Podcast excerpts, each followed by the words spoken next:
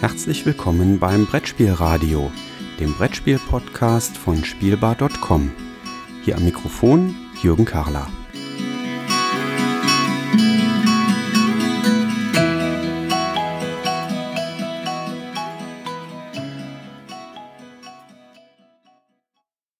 Ich bin hier auf dem Pegasus Pressetag 2018 und ich habe die tolle Gelegenheit, mit André Brunswick zu sprechen. André, herzlich willkommen hier im Brettspielradio. Hallo Jürgen, danke für die Einladung zu dem Gespräch. Ja, ich freue mich sehr, weil du machst was ganz, ganz Spannendes bei Pegasus, wie ich finde.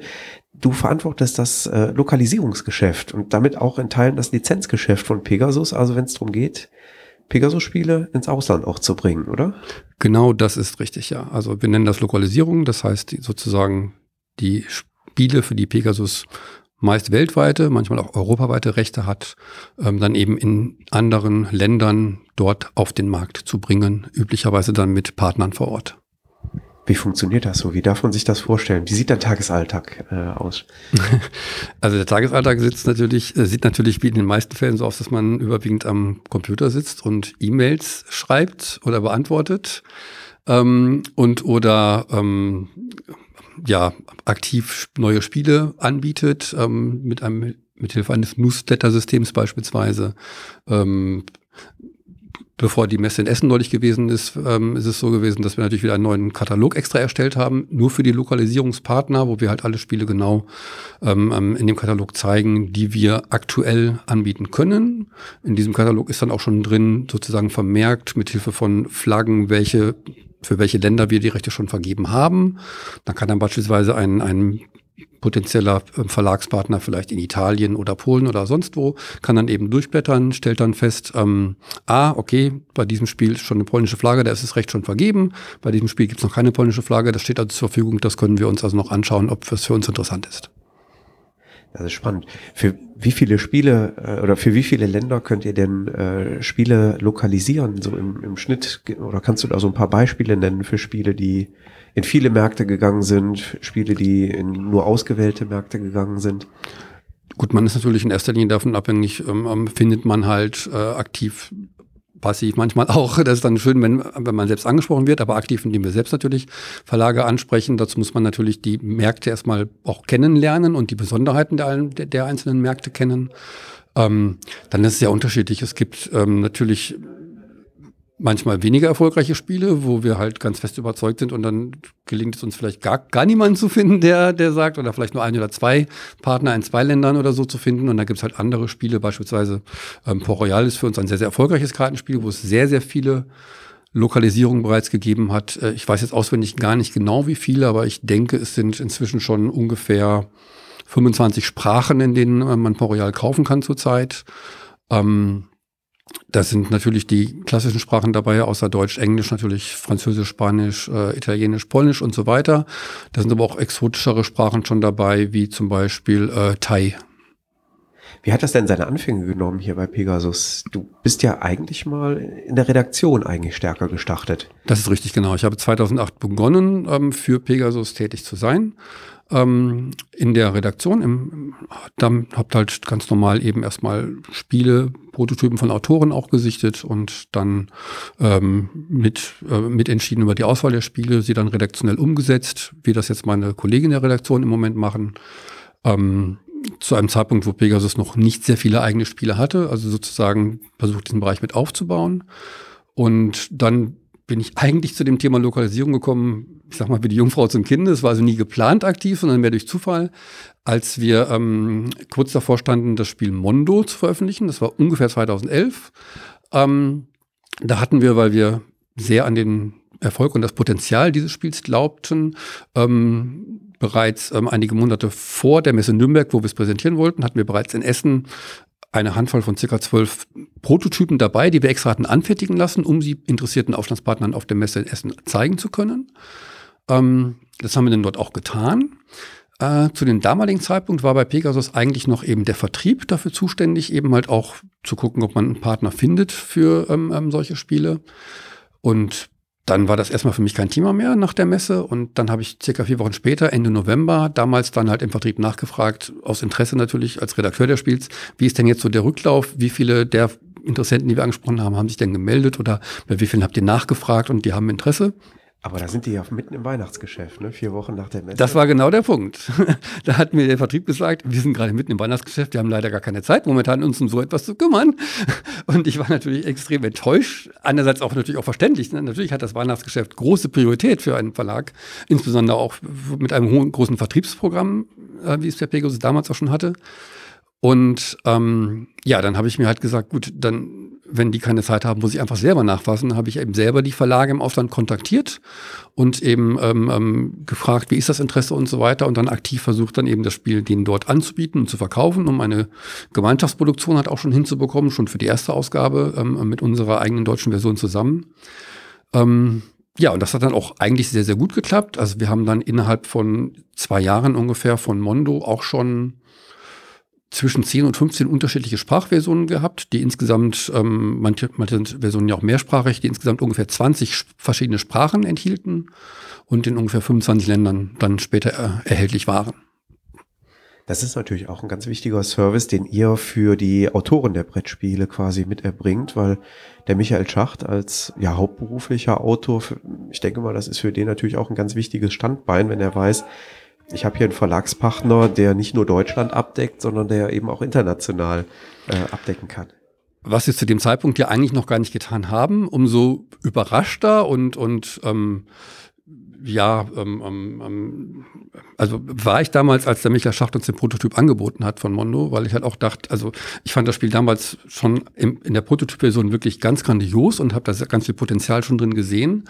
Und mein damaliger Gedanke war halt auch, Warum kommt er zu dem Zeitpunkt, wo Pegasus noch gar nicht im Ausland tätig ist, damit zu uns? Aber er hat halt mir damals gesagt, ähm, er guckt sich natürlich auch so ein bisschen an, wie entwickeln sich gerade welche Verlage in welche Richtung. Und er hatte einfach so ein bisschen den Eindruck, dass es bei uns gut aufgehoben ist. Er hat es natürlich auch anderen Verlagen gezeigt gehabt, noch zwei weiteren, glaube ich, damals, äh, zwei großen Verlagen.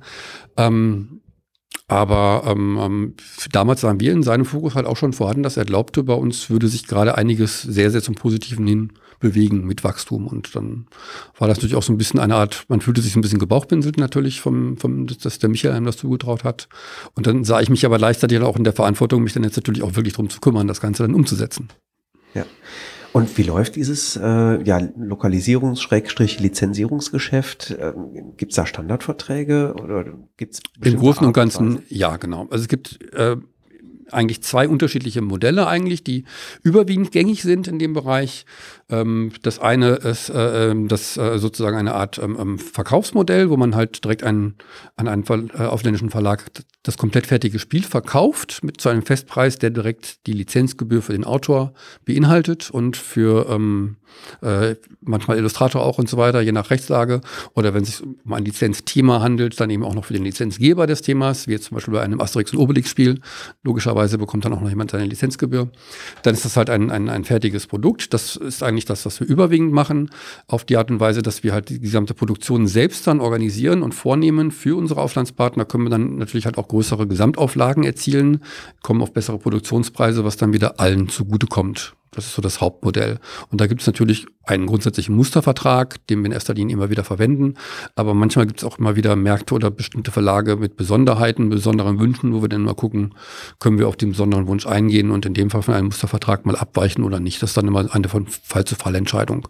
Und natürlich wird auch ein solcher Mustervertrag immer wieder mal alle ein, zwei Jahre komplett durchgesehen, ob man irgendwas modernisieren, an, anpassen muss an den veränderten Markt oder wie auch immer. Also das ist eine Modell. Das zweite mögliche Modell ist halt einfach, dass man eine Unterlizenz vergibt an einen Verlag, ihm dazu sozusagen das Recht einräumt, dass er selbst die Produktion vornehmen kann. Natürlich müssen die Daten uns immer zur Kontrolle vorgelegt werden. Das ist grundsätzlich immer der Fall, vertraglich. Ähm, in dem Fall gibt es halt einfach eine Lizenzgebühr, die entweder dann abhängig vom Umsatz ist oder eine Festgebühr, also einen, einen, einen, einen fixen Preis von äh, pro Spiel, das zum Beispiel zwei Euro pro Spiel oder je nachdem, wie groß oder klein ein Spiel ist, wie auch immer. Du deutetest äh, im Vorgespräch an, dass das bestimmte Länder insbesondere betrifft, äh, wo dann beispielsweise Importzölle Genau, beispielsweise Länder wie Russland oder äh, Brasilien, die haben dermaßen hohe Importzölle, dass es sich für die gar nicht lohnenswert wäre, im Normalfall fertige, komplette Spiele zu kaufen, weil die dann so viel Importzoll draufzahlen, dann wird das für den für den Handel, für den Endverbraucher draußen viel zu, viel zu teuer, das Spiel, dann würde das gar nicht kaufen. Das sind dann halt so die Ausnahmen, wenn wir sagen, gut, da können wir es einfach nur mit Lizenz anbieten. Im Normalfall ähm, ist es aber eben, wie gesagt, das Verkaufsmodell, wo wir einfach komplett die, uns um alles kümmern, auch um die Produktion kümmern und sozusagen dem Kunden einfach das fertige Spiel liefern.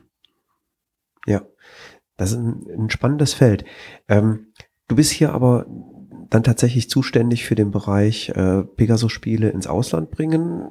Die andere Richtung ist dann wieder ein ganz anderes Geschäftsfeld. Äh, genau. Pegasus-Spiele. Genau. Natürlich, ähm, also einerseits sucht Pegasus natürlich eben immer wieder neue Spiele direkt von Autoren, wo wir dann eben die, die Rechte dann direkt weltweit erwerben können, um es dann eben auf diese Art und Weise komplett halt äh, anzubieten auf der ganzen Welt. Andererseits gucken wir natürlich halt auch immer bei äh, ähm, Verlagen äh, in anderen Ländern? Was bringen die an spannenden neuen Spielen raus, ähm, die für uns interessant sind, um zu versuchen, die Rechte für den deutschen Markt zu bekommen?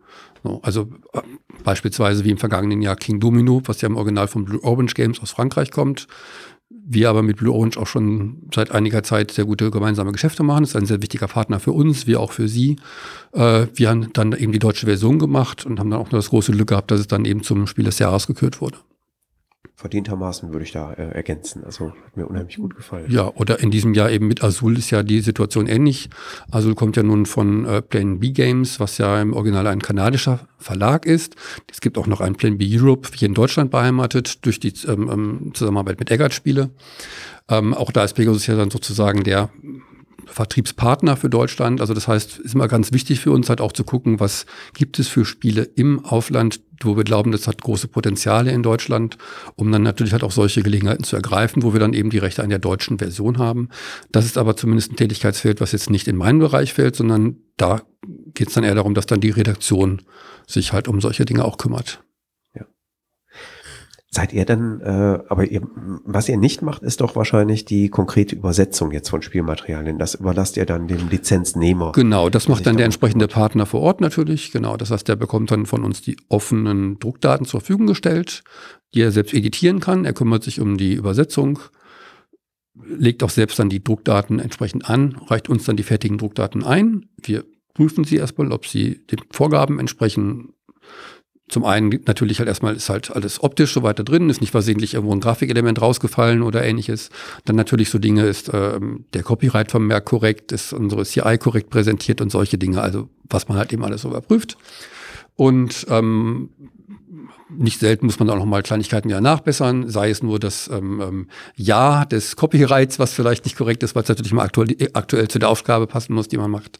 Aber ähm, ja, die, wir bekommen dann die fertigen Druckdaten und wir kümmern uns ja dann im Normalfall um den Druck und um die Produktion anschließend. Ja, und Druck und Produktion wären dann ein Thema, was ich auch ganz gerne mal irgendwann ins Brettspielradio mit äh, aufnehmen würde. Aber an der Stelle äh, bleibt mir Dankeschön zu sagen, André, für das sehr nette Gespräch und die tollen Einblicke. Äh, sehr was, gerne. Was das Lokalisierungsgeschäft äh, für einen deutschen Verlag so angeht. Danke ja, für das Gespräch. Vielen Dank für den Besuch. Danke.